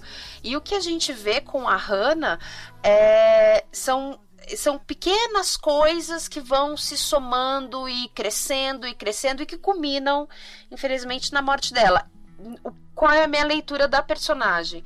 Ela já era uma pessoa que apresentava um comportamento um pouco mais depressivo, então ela era é, já devia ter uma autoestima mais baixa, estava vindo para uma escola nova, não tinha contato com, com o pessoal lá, então estava buscando se integrar em algum grupo, fazer amigos, que mesmo que a realidade da high school seja diferente da realidade brasileira, isso acaba acontecendo uhum. meio que em qualquer escola, né? Ela, então elas os pais se mudaram, né? Então foi por, foi por conta do trabalho do pai, mas será que também não teve um outro motivo para isso? Será que ela já tinha dificuldade na outra escola? Mas enfim, uma personagem que já tem um humor mais depressivo. Uma pequena coisa que acontece, pequena, né? Uma foto dela é, vazar, uma, que aparece a calcinha dela, e aí o cara mente, fala que transou com ela, quando na verdade não teve relação sexual com ela. É, isso vaza pra escola escola, ela se sente impotente, não consegue responder aquilo. Não tem um apoio, assim, prof os professores não percebem, é, a escola não, não toma alguma atitude, não toma alguma providência, e aí aquilo abala ela de alguma forma. Aí ela tá, então eu vou tentar de novo, vou fazer uma amizade, é isso, né? Então são são são como que como se ela fosse descendo, descendo uma escada, uhum. sabe? Como se ela estivesse no topo e fosse cada, cada situação faz ela ficar mais para baixo, mais para baixo. E ela começa a entrar numa numa num turbilhão de emoções, né, que ela não que, que ela não vê mais saída. Tanto é que no final, quando ela escreve a, a coloca vários nomes no papel, ela começa a, a fazer traços para ver aonde que começou. Porque quem sabe nem ela sabia onde que começou. De repente ela foi vendo que ela estava embolada numa situação, não conseguia sair, se sentindo mal. Aí, é, to, ah, todo mundo vai para festa para se divertir. Então ela tenta ir para festa para se divertir, e acaba não sendo bom. E, e só que aí ela vai sair, os pais falam isso aí, vai para festa. Aí ela vai para festa, encontra um monte de gente, ela se sente num primeiro momento incluída. Então, como que é difícil? E assim, é, o que mais me tocou nessa série, uma das coisas que mais me tocaram nessa série, foi que quando ela foi pedir ajuda, tipo, é, em dois momentos. Primeiro, quando ela falou, quando ela falou pro, pro Clay, né? Vai embora, vai embora quando eles estão na festa. É, e ele foi embora. Ele teve uma atitude madura, né? De tipo, ela tá falando Sim. pra eu ir embora, então eu vou respeitá-lo e vou embora. É, só que, como ela tava, né, com essa consciência debilitada, com esse domínio próprio meio complicado, ela não conseguiu falar para ele: olha, eu não quero que você me toque, mas eu quero que você fique aqui, eu tô passando por uma dificuldade. Ela não conseguiu verbalizar isso. Ela teve dentro dela uma, um desejo imenso de que ele lutasse por ela. Mas ele também não sabia muito como lidar. Ele também não, não sabia o que estava acontecendo. Ele, pô, ela era uma colega de escola que ele achava bonita, gostava e trabalhava com ele. Mas ele não sabia qual foi o motivo dela ter cortado o cabelo. E aí, numa, naquela situação toda que já tá desenrolada, ela corta o cabelo, todo mundo fala, meu, ai, ficou horrível. E aí ela fica, tipo, putz, né? E assim, o segundo ponto foi que me chamou bastante atenção foi o o conselheiro da escola, que ele realmente é que ele realmente assim, quando ela foi verbalizar para ele, olha, é, sabe, tentou de alguma forma ele falou meu, não, não sei o quê. E até quando perguntam para ele, quando os pais vão entrar com a investigação pela escola, perguntam para ele: "Ah, você conversou com a Hannah?" Ele fala: "Não, não conversei". E aí tem uma cena que ele arranca uma folha de um caderno, como se ali tivessem anotações da Hannah e ele tivesse ocultando aquelas provas. A professora ali é, que, que dá aula para ela e e, e, ela recebe aquela carta, né, da, da aluna, meu, é, quando a pessoa tá com ideias suicidas, né, quando a pessoa tá cogitando isso, é, a gente tem conversado bastante disso também recentemente no, nos grupos, é, é, um caso de emergência médica. É, eu realmente não sabia disso. Quem, quem nos contou foi a, foi a Silvana. É, meu, é um caso de emergência médica. A pessoa falou, eu tô pensando em me matar, é você pegar a pessoa e você tem que levar pro PS psiquiátrico mais próximo que você tiver e falar: essa pessoa está pensando em se matar. Assim, não tem tipo, ai não, a vida. Você tem que levar essa pessoa. E ninguém teve essa sacada. E aí ela. E assim, e como é duro ver a cena quando a mãe encontra a filha. Nossa. Né? Então, assim ela, sabe, os pais passando por dificuldade financeira, a filha, tipo, eu não quero atrapalhar, então como que eu vou trazer pro meu pai, sei lá, pra minha mãe, vou falar que um vídeo meu vazou quando, meu, os meus pais estão sem dinheiro para pagar o, o, aluguel, e, meu, e eu perdi o, o dinheiro do aluguel. Né? Meu, eu perdi, o que, que eu vou fazer agora? Ela, ela não encontra lugar para falar com os pais. Por, não que os pais não tivessem abertos, eu acredito que eles estariam, mas é que ela acha que ela vai ser um, um, um estorvo, um transtorno, ela não quer atrapalhar. Então ela se fecha.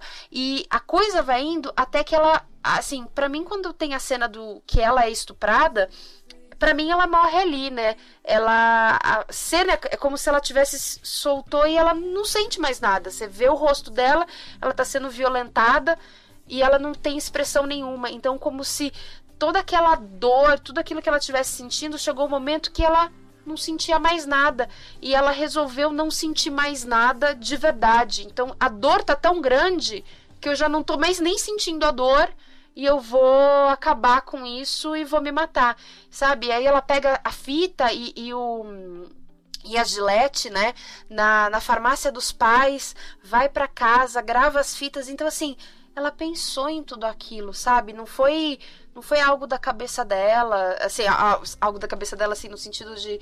Não foi algo, sei lá, eu tive uma ideia que não, é uma coisa que demorou, sabe? E, e algo que eu ouvi é, em um podcast, não vou me lembrar agora qual, é, ou foi em algum site, eu não, realmente não me recordo, que assim, quando nós temos os últimos episódios, o último episódio, né, que mostra a data que os amigos estão fazendo as declarações que foram intimados pela justiça para fazer, a data é de novembro de 2017. Então, se a gente fizer a história ao contrário, hoje a Hannah estaria viva, estaria passando pelos, pelas coisas que ela passou na primeira, na segunda fita. Então, assim, se existe uma Hannah por aí, a gente consegue ainda parar toda essa, essa timeline de tragédias e ajudar essa pessoa. Então, né, acho que é até um, um, uma coisa assim pra gente pensar, né? E, e sabe, Abner, quando você contou aí do seu do seu enfim, da sua da sua preocupação, da sua atenção com os seus alunos, que bacana saber que tem profissionais assim, porque eu já ouvi muitos casos de escolas que não dão muito atenção para bullying e para, enfim, diversos, diversas situações. E como é bacana saber que existem profissionais assim. É, eu, eu, eu cara, eu raramente falo sobre isso, assim, você sabe eu não comento sobre é, é, coisas desse tipo. Mas eu, eu achei que eu deveria falar porque, gente, isso é uma briga diária. Eu citei um caso, mas é, é uma briga diária, é uma luta mesmo, assim. É, e o mais louco é que, assim, eles, juro, a partir de uma certa idade, é, até uma certa idade, eles não fazem por mal. É, como posso explicar?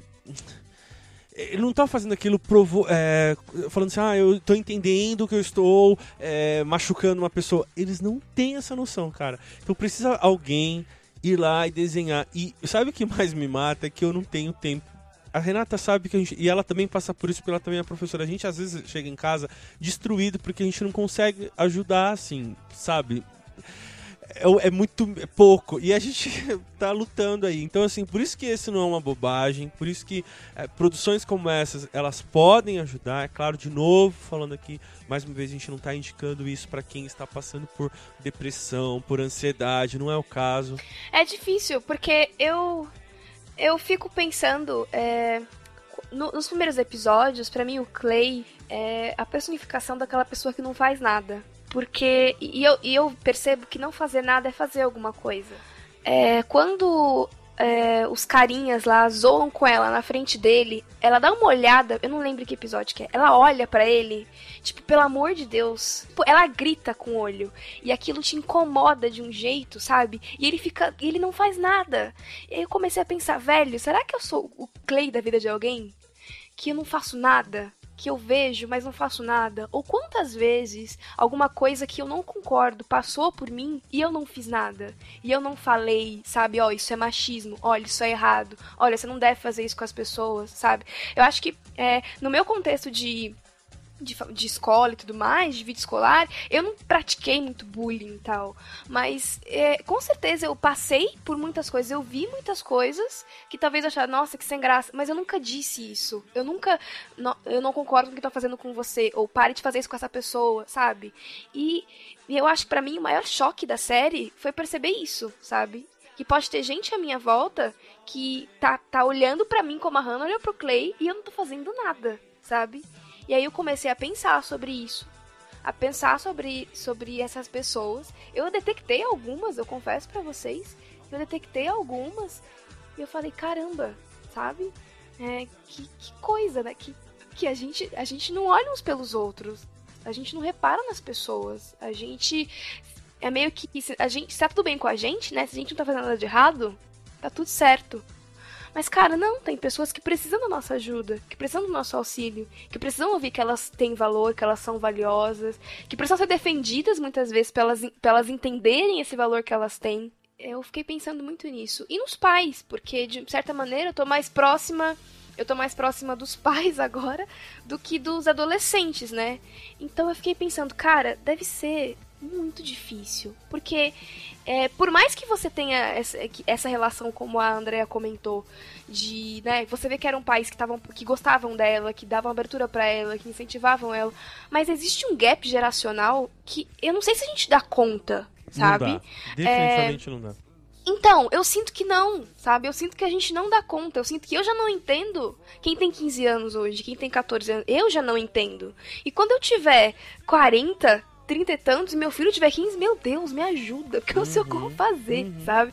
Porque é bem isso, tipo, é, você comentou da mãe do Clay. É, é angustiante É. ver a mãe do Clay. Porque assim, ela, ela, ela quer fazer alguma coisa, mas ela não- simplesmente não consegue. Ela simplesmente não consegue, né? Ela vê que o filho dela não tá bem. E ela tenta de, de alguns jeitos estranhos, mas que a gente também poderia fazer, sabe? Tipo, deixa a porta aberta e não sei o quê.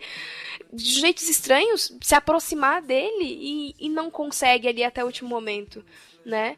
A- a- tipo, se você tem uma, uma criança como uma criança, né? Um adolescente como a Hannah em casa. Porque em casa ela se comportava de uma maneira até ok. Como é que você detecta isso? Eu fiquei pensando, conversando com o Gustavo. Como é que você sabe que tá tudo bem mesmo com seu filho? Ou você não sabe?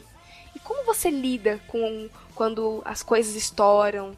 Né? Como você cria um ambiente em que ele tenha condições plenas de, de desabafar? Ou será que simplesmente não vai existir? Porque realmente, mesmo que a gente tenha pais maravilhosos, tem algumas coisas que a gente simplesmente não vai falar. É, é assim que as coisas normalmente são, sabe?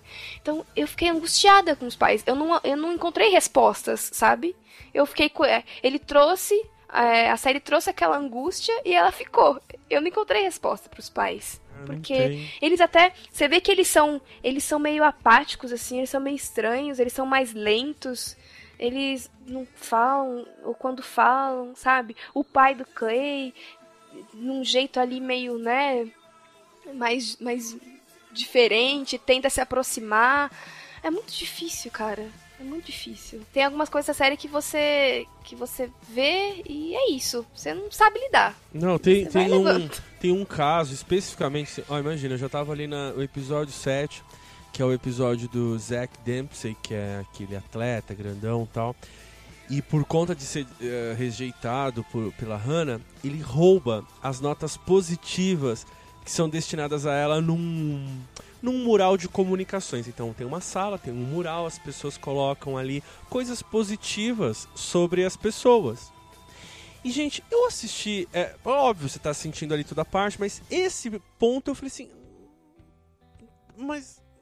Sabe como. Não, mas não é motivo, sabe? Eu questionei. Eu falei, não, não é. E aí eu tive que levar pra Rê. Eu falei, Rê, desenha pra mim que eu não tô entendendo.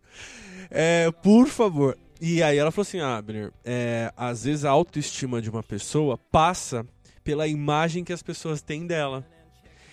E isso, aquelas notas positivas lá eram isso. É, e aí, cara, nossa, engoli seco, assim, porque. Não por entender, porque realmente a gente às vezes não tem coisa que não entende. E eu falei, mas. Hã? E, ela, e, e é isso, assim, de que às vezes a autoestima de alguém passa por você falar para ela, cara, bom trabalho, gosto de você. Meu, você me faz bem, assim. E eu não tô falando de casal, tô falando de, de, de coisas. Uhum. Cara, tem amigos que não se falam e, tipo, não é amigo isso aí, cara. Você fala, pô, mano, sai comigo, eu preciso conversar com você. Graças a Deus eu tenho amigos assim, cara. Eu já tive aqueles que não falam também, né? Mas assim, uhum. é, isso, a, a, às vezes só de pensar que a autoestima de alguém passa por uma frase sua, entra pelo aquilo que a Jaque falou. A gente não tem controle. Então, assim, se você tem essa autoconsciência, não seja definitivamente um porquê. Meninas, assim, eu gostaria muito de ficar conversando com vocês, mas assim, tá, tá grande já o, o tempo, eu, eu não quero ficar segurando mais vocês, mas eu vou dar uma, um tempo para que vocês é, façam uma consideração final, colocando alguma coisa de repente vocês queiram, anotaram aí para falar, ou estão pensando em falar, e eu não dei essa chance para vocês. Então, a começar pela Andrea, seu momento aí de, de fazer considera as considerações finais, André. É, sobre, ainda sobre a sua última fala, né, Abner? É, existe um livro chamado As Cinco Linguagens do Amor e realmente a gente uhum. tem ali né, diversas formas que as pessoas é, demonstram amor e gostariam de receber amor. É, o livro foi escrito num contexto mais de um casal, mas você pode aplicar isso em todos as, em todas as relações que você tiver, então fica aí a recomendação. Segunda coisa é que a gente falou muito aqui no programa de ai, é, o que, que eu posso fazer, às vezes eu não consigo, não sei, e que assim, algo que eu aprendi há alguns anos é que se, a nossa, se a gente dividir a nossa vida em três, nós temos. Um, o que nós podemos fazer, nós temos o que os outros fazem e a gente tem as condições naturais, o mundo, né? A gente só consegue cuidar de um terço, é, a gente não consegue abraçar o mundo. E fico, deixo uma recomendação aqui para os ouvintes do Contraponto. É, nós lá do lado a lado lançamos um programa falando sobre saúde mental, onde a gente aborda vários aspectos, né, a saúde mental como, como um problema que é, claro, e como ela é trabalhada na igreja. Então fica aí a dica para um outro podcast falando sobre o assunto, além dos outros BTcasts que a gente tem aqui na casa. E se você conhece alguém que está passando por essa situação, você percebeu alguns sinais aí, busque ajuda, converse com as pessoas. Se for numa escola, converse com os professores, coordenadores. Se for em algum lugar, tenta entrar em contato com a família, busque ajuda. Se for você, a gente sabe que existem diversos locais que você pode ligar, então tem o CVV, tem outros grupos. É, você não está sozinho, busque ajuda e fale. Às vezes as pessoas não têm bola de cristal, elas não estão conseguindo ler ali aqueles sinais que você está passando. Às vezes você precisa ser um pouco claro. Então fale, olha, não estou me sentindo bem por causa disso, isso me magoou. É, então, sei lá, é, busque ajuda e, e se você conhecer alguém, procure ajudar. Bom, a gente ficou um pouco mais falando de maneira geral sobre a série. É, e aí pode aparecer um monte de comentário, ah, mas tem de errado, isso de errado, isso de errado. Acho que realmente a gente aqui parte do princípio de que a série não é perfeita, né? Eu acho que ela tem alguns furos, algumas coisas para mim não fizeram sentido mesmo. Mas eu acho que esse assunto, ele merece um pouco mais de, de carinho, de cuidado, sabe? De que a gente assista cada episódio, tentando entender aquele personagem que está sendo tratado, tentando entender a questão da Hannah, né? Eu acho que tem, a gente até acabou não comentando, mas eu acho que a acusação mais grave feita à série é a questão de que é, é, é, uma série sobre vingança, né? De que a Hannah tá jogando sobre as pessoas, mas a responsabilidade que deveria ser dela, né? É, a, gente acabou, a gente acabou não falando muito disso aqui, mas, é, enfim, saiba que a gente está a par né, dessas questões. É, não é uma série perfeita, mas que tem um assunto que, né, precisamos falar, tanto é que gerou esse podcast, em que a gente não ficou aqui, nossa, no episódio 3, né, o cara dá três passos, em que a gente conseguiu ser um pouco mais é, abrangente e tudo mais, né, mas é uma série, sim, que se você, como já foi dito um milhão de vezes, se você está bem, está ok, quer pensar um pouco sobre isso, vale a pena ser vista. É, e eu acho que o que eu posso dizer que eu tirei disso tudo, além do que eu já tagarelei aqui com relação ao Clay, é que a gente devia ter, tomar um pouco mais cuidado com a maneira como a gente fala algumas coisas, né? Eu sou o tipo de pessoa, e aqui é com, abrindo realmente um, um grande problema para mim. Eu sou o tipo de pessoa que a, a, forma como as pessoas criticam o que eu faço me atinge bastante, né? Então, com delas, né, eu meter a cara no delas foi muito complicado para mim. É, eu até hoje, com tudo que eu faço, né? Se alguém for criticar, pode certeza que eu vou gastar muito mais tempo lendo as duas críticas ou as cinco críticas que seja do que lendo alguém que falou, nossa, isso aí ficou legal, né? Me pega muito.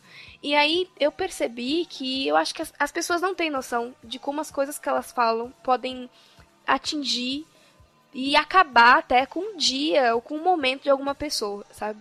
Já teve vezes de tipo um, um comentário no Twitter assim, tipo, estragar a minha tarde e eu ficar ensaiando é, cartinhas e textões para as pessoas e ficar quieta, não mandar nada. sabe? Então, tipo, eu acho que meu recado aqui é que a gente seja um pouco mais cuidadoso, sabe? Vamos pensar que tem uma pessoa ali que pode até pensar muito diferente de você, de uma maneira até que você acha absurda, mas assim, vai com calma, sabe? Se você quer realmente conversar com ela ou expor alguma coisa, enfim, eu acho que a gente tem que ter mais cuidado, né? Porque, por exemplo, quando você trata com uma pessoa, como a gente já comentou aqui, que tem um problema é, psicológico, é, você tem que tomar cuidado com o que você fala. Eu acho que quando você trata também qualquer outro tipo de ser humano, você tem que tomar cuidado com a forma como você fala. É, a internet, eu, eu não sei, tem essa impressão de que deixa a gente muito. muito menos humano, sabe? Eu não sei se a gente acha que tem qualquer coisa do outro lado e não uma pessoa. E a gente sai falando coisas sem, sem pensar muito sobre elas. E vamos trabalhar, né? Vamos olhar para dentro.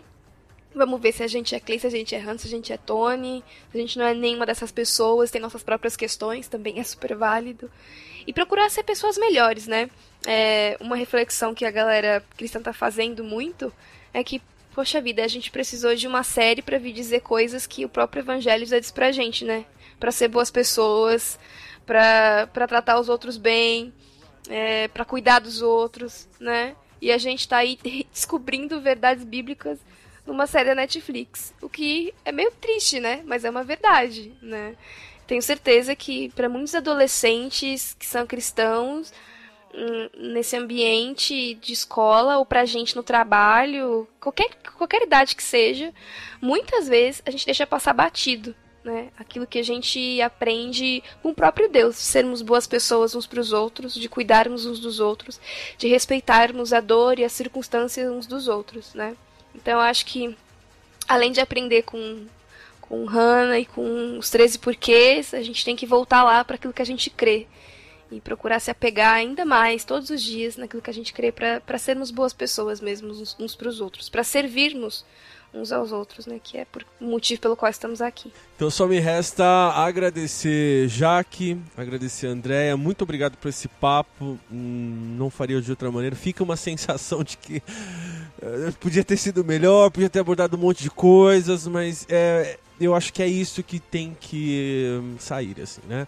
É, então, mais uma vez, obrigado vocês por terem participado dessa conversa. A quem esteve com a gente até aqui. E eu tenho um recadinho para você.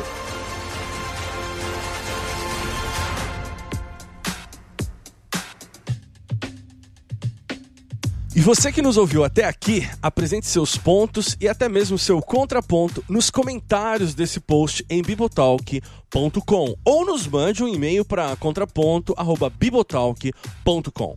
E por falar em comentários, não temos aqui um espaço para comentar os comentários. E a explicação é bem simples. Eu respondo pessoalmente cada comentário deixado na postagem do podcast em bibotalk.com e eu faço isso para ampliar as conversas que temos aqui e também para orientar ações futuras na condução desse podcast.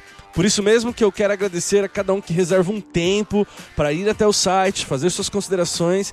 Agradeço demais o carinho de vocês. Aqueles que elogiam, que criticam e até mesmo aqueles que nem comentam, mas indicam, compartilham e colocam um contraponto aí no ouvido de seus amigos. Bem, se você utiliza iTunes e gosta do conteúdo do Contraponto, coloque o nosso podcast em destaque, classifique e atribua estrelinhas ao Contraponto. Ah, e eu também gerencio um grupo no Telegram chamado Clube do Contra, em que trocamos muitas impressões sobre estreias, séries, enfim, dicas, reações às notícias sobre cultura pop. E se você quiser, Basta entrar pelo link que está na descrição desse episódio e mais que isto, muitas pautas para o contraponto são geradas por lá. Por isso, se você quer fazer parte, estamos te esperando. Obrigado mais uma vez e até a próxima!